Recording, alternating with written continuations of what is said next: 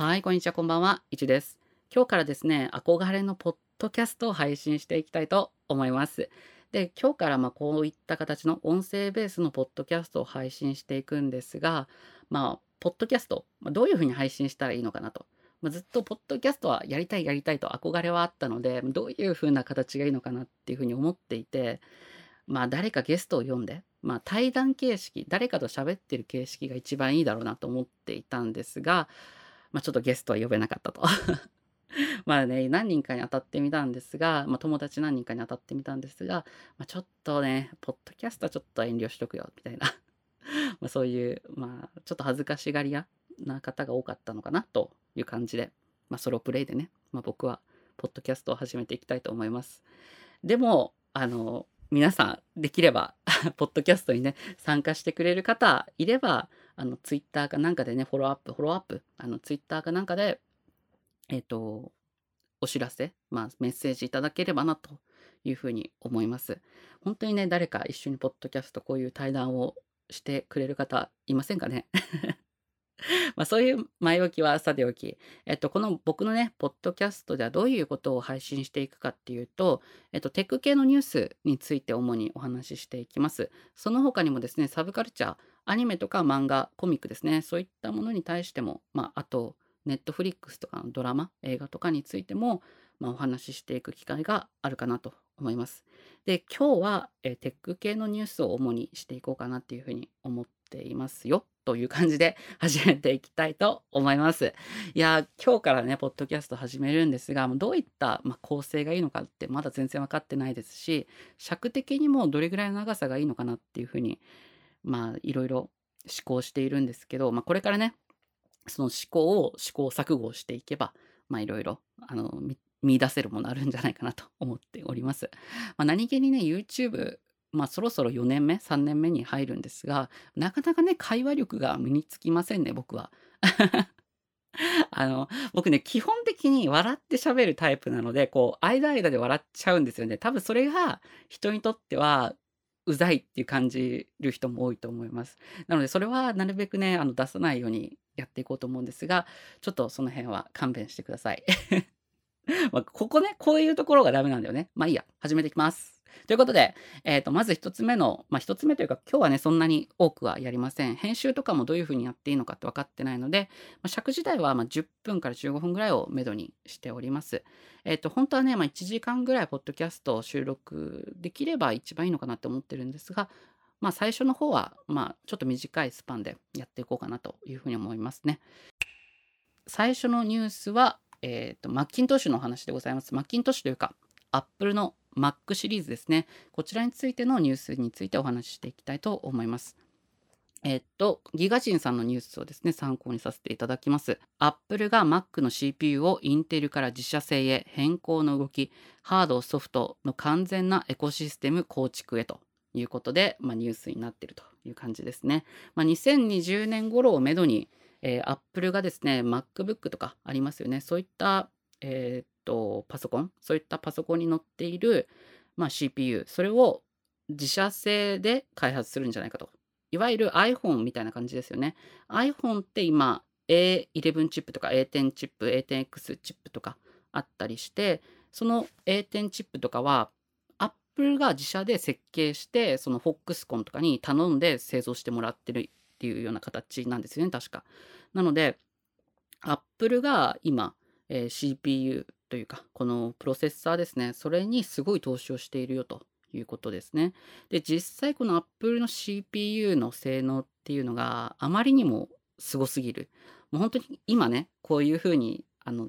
ポッドキャストを収録しているんですけど、この収録環境ってまさしく、まさしくというか あの、このポッドキャストの収録環境って iPad Pro で収録しているんですよね。もちろんパソコンでも収録できないことはないんですけど、もう iPad でこういうポッドキャストが収録できる。さらに、まあ、音声もね、加工したり、もうやろうと思えばできたりしますし、動画編集だって iPad でできますしね。で、もっともっと言えば iPad で 4K 編集できるんですよ。しかも60フレームね。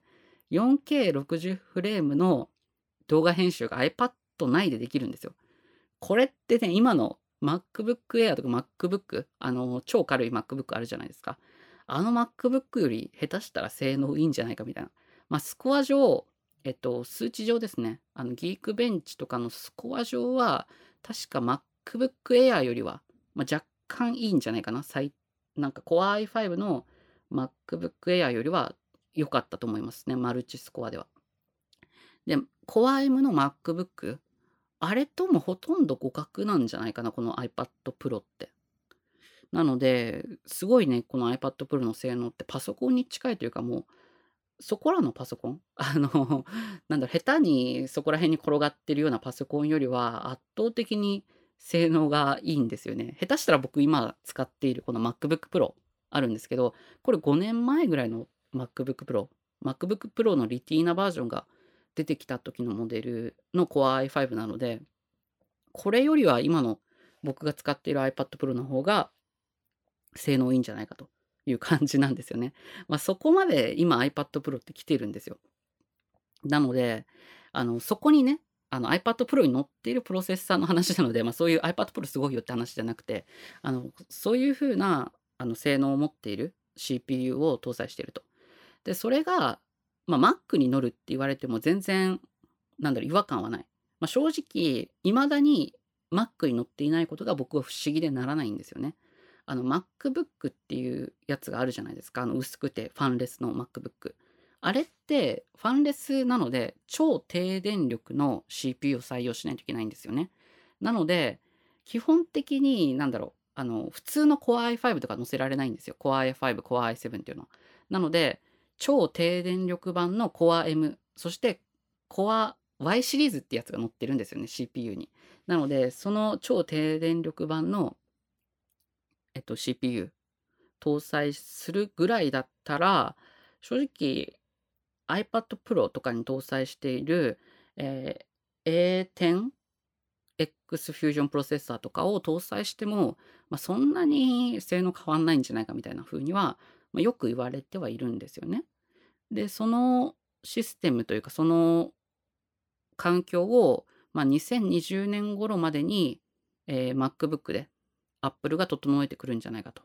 いうことが今噂されていると。まあ、これは確実に来るでしょうと思ってますね、僕は。まあ、結構前から 僕は言ってるんですけど、なかなか実現しなくて、なんでだろうなと思ってたんですけどね。やっぱり、いろいろ難しいこと多いんでしょうね、Mac に。その iPad 用というか、iPhone、iPad 用の、まチップをそのまま、そのままではないと思うんですけど、まあ、その、パソコン用、まあ、フル OS 用の CPU 開発するって、まあ、そんな簡単なことじゃないでしょうね。それでもね、やっぱり、えー、2020年頃までには来るというふうな噂されてるので、まあ、これは結構期待できるんじゃないかなというふうに思ってますね。まあ、僕個人的にはね、2020年まで待たなくても、これ来るんじゃないかなと思ってるんですよね。やっぱり最近の Apple のこの CPU の開発力、もう本当に iPhone X の CPU とかね、iPhone8 とかの CPU、A11 フュージョン、フュージョンじゃない、A11 バイオニックチップ。これの性能とかさ、もう正直化け物じゃん。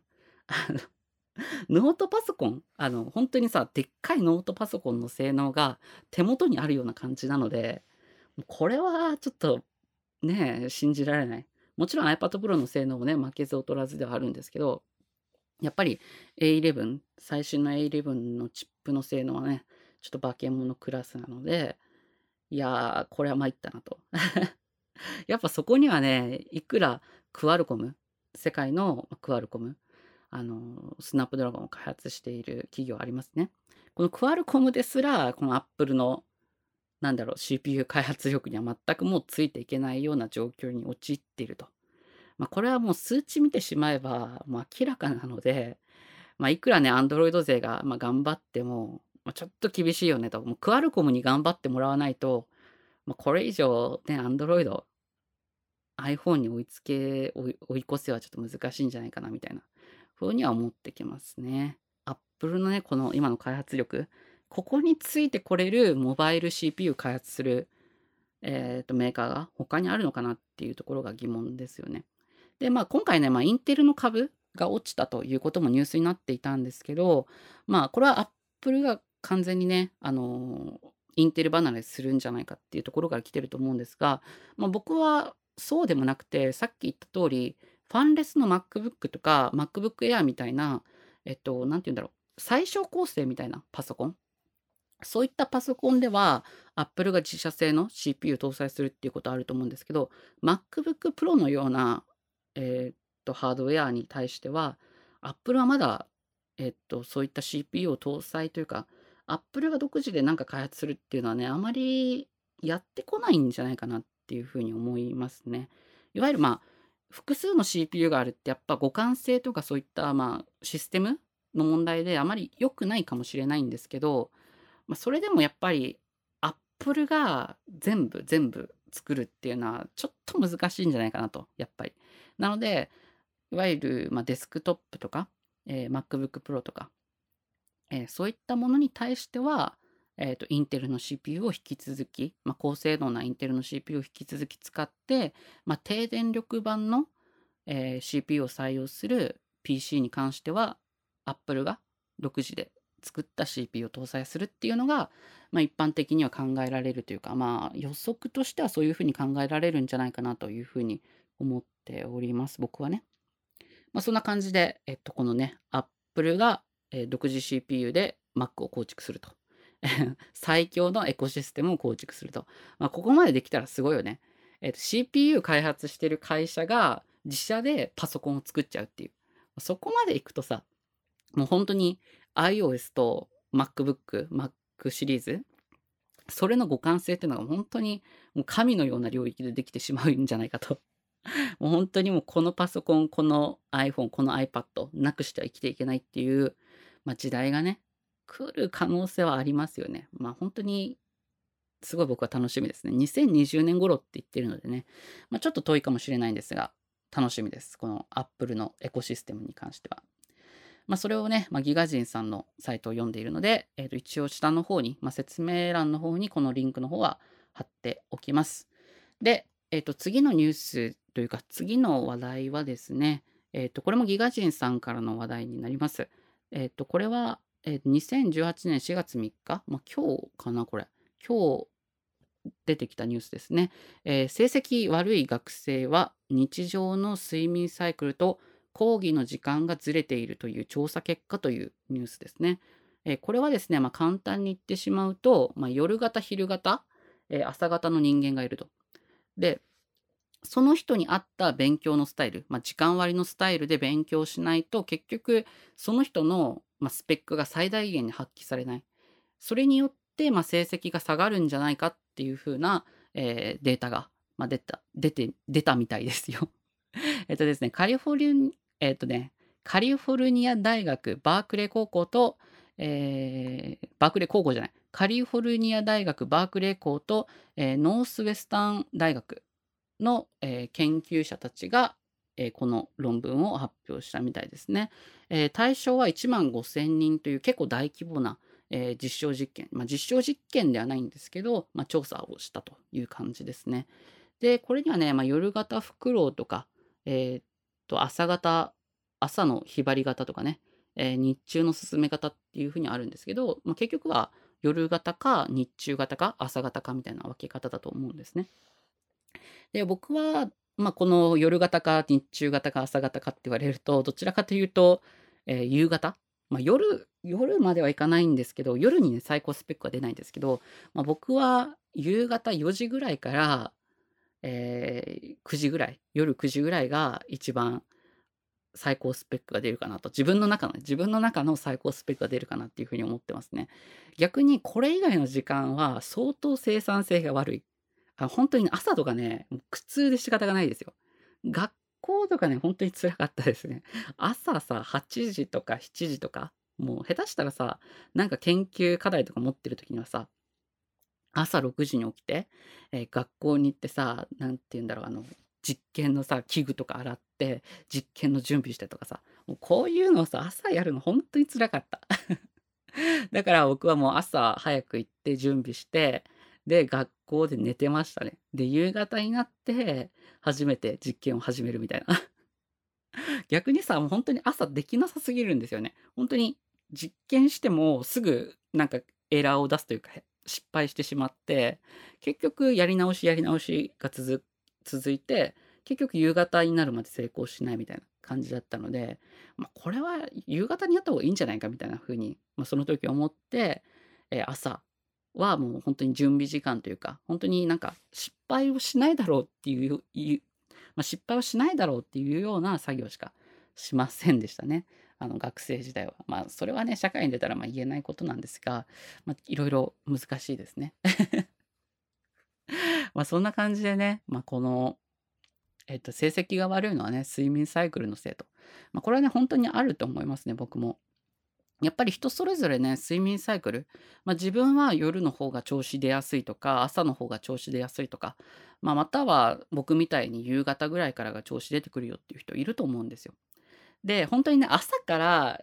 今のね日本の社会ではやっぱり朝から、えー、昼3時ぐらいまでフルスペックで働けると多分理想的なんだ理想的なんだと思うんですよ。だけどなかなかそういう方ってねいないと思いますね。まあ僕の周りにもさやっぱり夜型というかあの結構夕方から調子出てくる人って多かったですし多分多分みんなもそんなそんな夜型って調子良くないでしょ お祭りとかもさやっぱりさ朝って盛り上がんないじゃんお祭りの朝って。まあ、フェスティバルとかだったら朝から盛り上がってる時もあるかもしれないんだけど、まあ、フェスティバルって祭りのことなんだけどね。あのミュージックフェスティバルみたいなのだったら朝から盛り上がってることもあると思うんですけど結局なんだろうテンション最高潮になる時って結局夜じゃないですか。あの夕方から夜にかけてがやっぱ人って一番テンション上がると思うんですよね。でねあとプラスまあね夜の営みとかも夜にやるわけじゃないですか。まあ、夜、朝やる人もいるかもしれないですけど、まあ、それもやっぱ人それぞれね、サイクルがあって、まあ、いろいろあるわけですよ。なので、そういうことを考えると、まあ、人ってね、そんなに朝方じゃないんじゃないかなっていうふうに、僕は思いましたね。まあ、朝方の人の方が逆に少ないんじゃないかな。どうなんでしょう。まあみんなさ無理して朝朝方になってると思うんですよね。だけどまあ、夕方ぐらいからが人間一番調子出るんじゃないかなと。まあ僕基準なんですけどね、これはあくまでも。もちろん人によっては朝、もう朝6時、まあ、日の出とともに起きて、まあ、すごいテンション上がって、うわ、頑張るぞみたいな人もね、世の中にはいると思うんですが、僕はちょっとそれは、うん、辛いね。それを押し付けられると、まあ、さらにストレスが溜まるのでね、まあいろいろ難しい社会だなということを改めて感じたというニュースでした。皆さんもなんかこういったね、ニュースを見てどう思いますかね？まあ、僕は、まあそうだよなと、まあ、人それぞれあった、なんだろう、こう、日常の送り方ってあるよねっていうふうに思いましたね。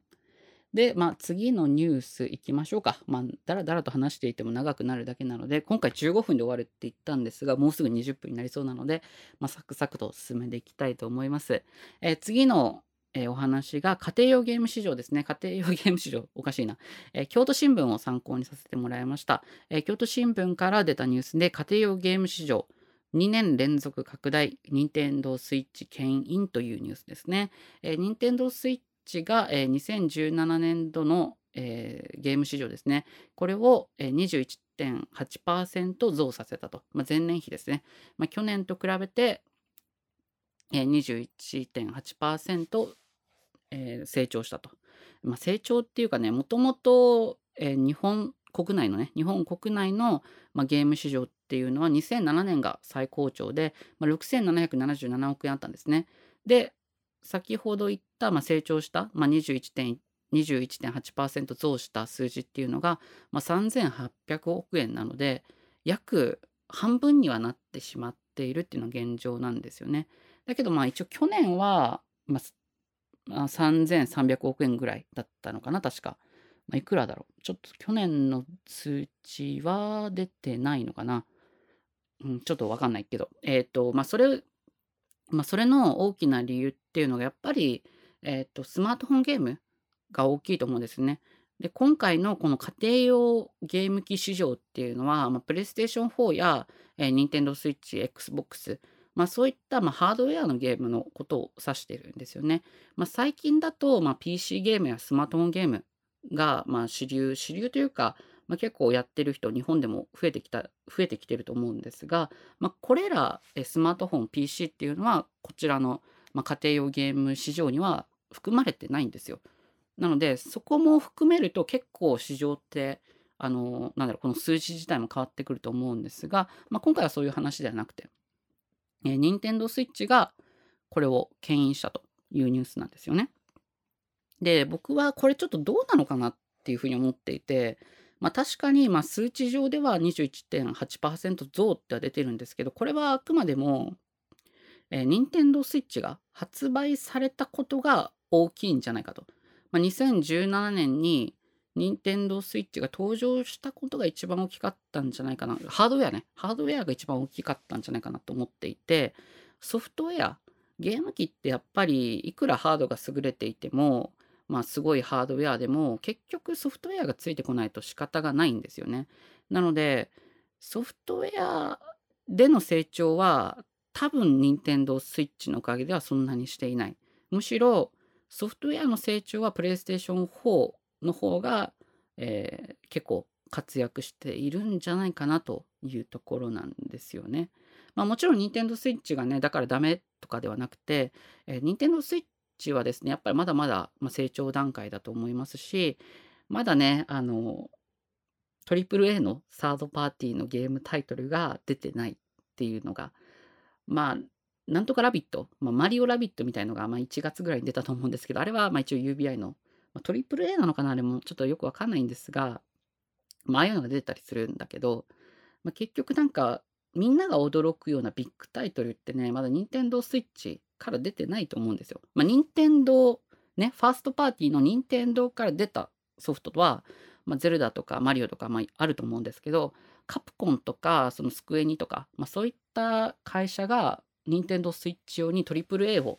開発してはいない。まあ移植とかが多いじゃないですか、言うても。まあ、移植はね、まあトリプル A のタイトルあったとしても、まあ言うても移植なのでね、まあ新しいタイトルが任天堂 switch では、うん、出てないんですよね。まあこれがちょっと僕は問題なんじゃないかなと。あ、でもドラゴンボールはトリプル A なのかな。ね、バンダイから出てたドラゴンボール。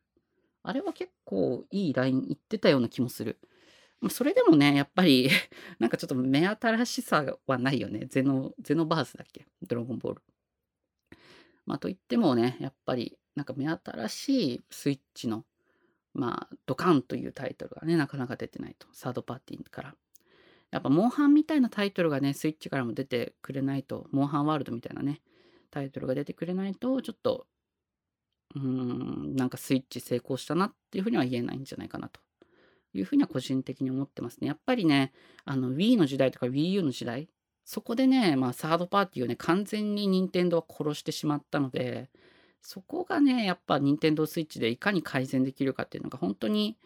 あの、任天堂 switch 成功への鍵を握ってると思うんですよね。まあ一応もうすでにね、あの、任天堂 switch は成功してるんだっていう人も中にはいるかもしれない。だけど、まだまだですよね。まだまだプレイステーション4には追いついてないし、むしろプレイステーション4ってもうアップデート来るんじゃない？みたいな。プレイステーション5、まあそろそろ来てもおかしくないよねっていう時期に入ってきているので、まあ、任天堂スイッチがこのまま市場を獲得していくっていう未来はね、なかなかちょっと見えてこない。まあ本当にね、サードパーティーがいかについてくるか、サードパーティーをいかに獲得していくかっていうのが本当に大事になってくると思います。本当にね、あの、パググ、パググだって、パググ合ってる PUPG とか、あの、そういったタイトルをね、任天堂 switch とかでも、やっぱ世界的に人気なタイトルを、あの、任天堂 switch でも遊べるようにした方がいいかなと、まあ、最新のタイトルでね、思いますね、サードパーティーのやつを。まあ、任天堂がすごい、任天堂のソフトウェアが面白いっていうのをね、まあ一つ売りなので、まあそれはそれで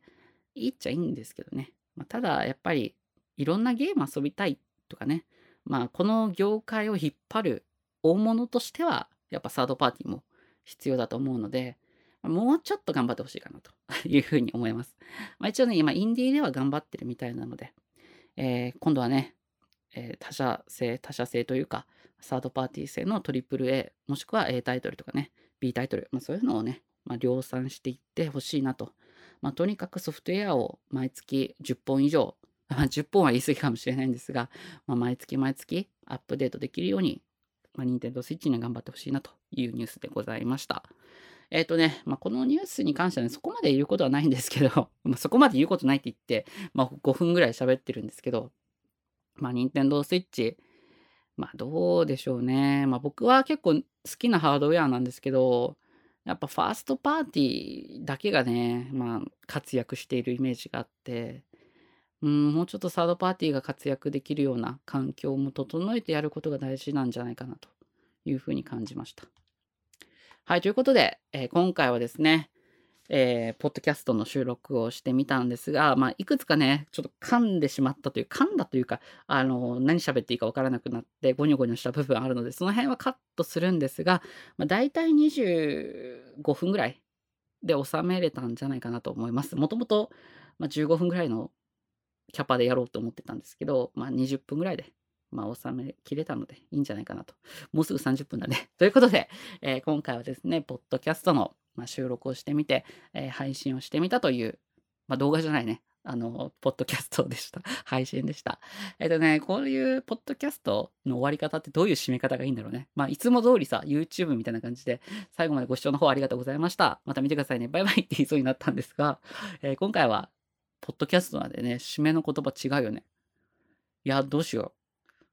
えーっと、皆さん、えーっとですね、このポッドキャストを最後まで聞いてくださった皆さん、ありがとうございました。ということで、えーっと、次回もね、ポッドキャスト、また配信していきたいと思いますので、よかったらこのポッドキャストを購読してください。購読してくださると、僕のハートが上がります。ということで、えー最後までご視聴の方、ありがとうございました。また見てくださいね。バイバイ。結局 YouTube とあんま変わらない。バイバイ。